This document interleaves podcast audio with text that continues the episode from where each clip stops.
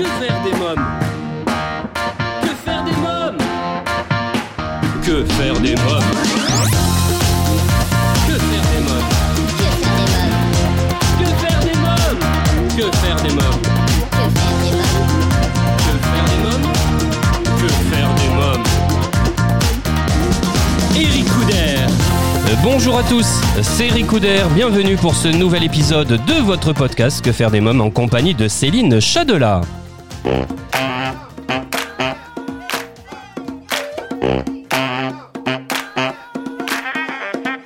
Alors les premiers jours sont à la fois merveilleux mais aussi remplis de défis. hein. Euh, chacun doit s'adapter, s'apprivoiser, euh, prendre ses repères également. hein. Oui, bah c'est une phase, euh, effectivement, comme je vous le disais, hein, de bouleversement. On l'appelle aussi la matrescence. C'est ce bouleversement identitaire où euh, chacun, euh, où, la, où on apprend la, parentalité. Donc euh, pour certaines ou certains, ça va être quelque chose d'ex- d'extrêmement instinctif et facile, et puis pour d'autres, ça va être beaucoup plus difficile. Et c'est pas si évident que ça, en fait. Hein. C'est voilà, l'allaitement va prendre du temps, ça prend du temps à se mettre en place, souvent plusieurs semaines.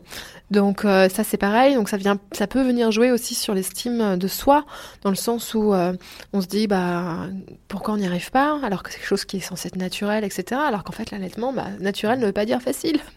C'est euh, c'est pas si simple, il faut que le, le- le sein se fasse, etc. Donc chacun est, euh, et voilà, on, on se retrouve. Donc ça, ça va être un défi pour la jeune maman. Mais justement, ce qui va être intéressant, on en parle aussi dans le livre, ça va être que de pallier à ce défi en faisant en sorte qu'elle soit aidée. Et donc le père, il peut, par exemple, ou le deuxième parent, il peut avoir sa place dans l'allaitement. Souvent, on dit que l'allaitement, finalement, c'est exclusif, etc. Mais pas du tout. En fait, le, le père, il peut très bien venir euh, aider. La moyenne d'une tétée, c'est quand même 52 minutes. Donc c'est long. donc on peut avoir faim, euh, envie d'aller aux toilettes, etc. Donc apporter un petit plat, apporter des snacks, apporter euh, une boisson chaude, faire en sorte que la mère soit bien aussi, bien assise, il y a toute une dimension aussi physiologique autour de l'allaitement et du postpartum. Pour que la maman puisse euh, voilà, être bien physiquement, c'est c'est- pas évident. Donc le père peut trouver aussi sa place là-dedans. Donc ça c'est au niveau de l'allaitement. Et après, comme je disais aussi, qu'on soit parent, qu'on soit un homme, une femme, un deuxième parent, etc. Euh, essayez vraiment de créer autour de vous des personnes repères avec qui euh, vous pourrez que vous pourrez appeler et avec qui vous pourrez parler, qui ont déjà vécu ce que vous avez vécu et avec qui vous pourrez échanger et qui souvent vous rassureront. Enfin, si ce sont les bonnes personnes, bien sûr, il faut des personnes qui soient bienveillantes, etc. Mais bienveillantes et vraiment euh, attentionnées. Mais euh, mais voilà, se faire voilà avoir euh, une paix en périphérie, un cercle de soutien autour, ça vient vraiment répondre aux besoins à la fois enfin physiques d'aide et comme je vous le disais tout à l'heure, hein, de- d'aide ménagère, etc. Mais aussi, ça répond aux besoins psychologiques qu'on a besoin d'être entendu dans notre expérience, dans ce qu'on vit. Alors Céline Châtela, vous dites qu'il faut organi- organiser également un espace de maternage à soi et chaleureux. hein. Ça c'est important. hein. Alors, euh, l'espace de maternage, euh, c'est très important. Le nid, on appelle ça. en même temps, je l'ai rebaptisé le nid de maternage parce que, en fait, il y a souvent un gap entre euh, le moment où la mère sort de la maternité et le moment où elle revient. Parce qu'au moment où elle revient, eh bien, finalement, rien n'a forcément changé à l'intérieur de l'appartement de la maison.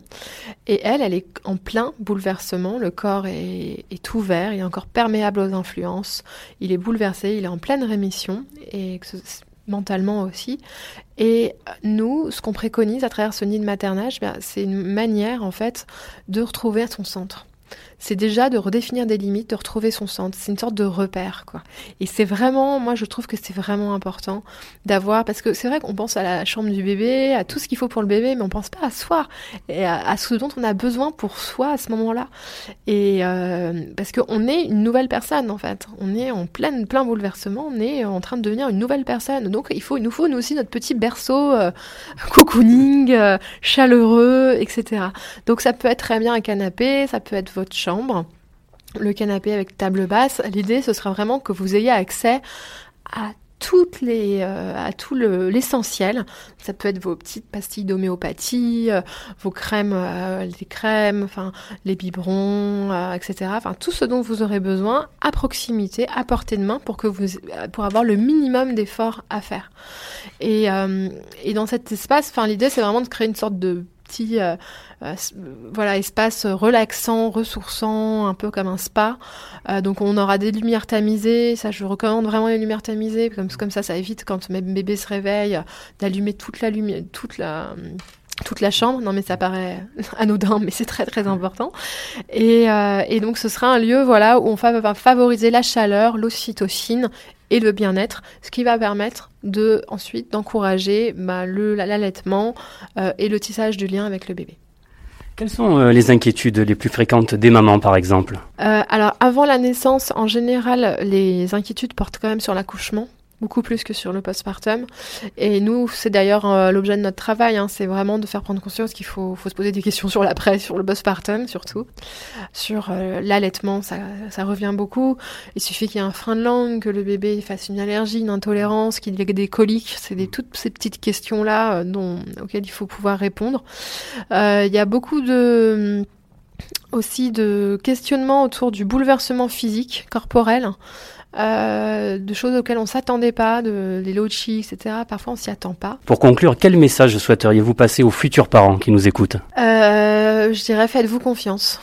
Ouais, croyez en vous, faites-vous confiance, écoutez-vous, sachez discerner, apprenez à discerner ce que vous recevez comme information.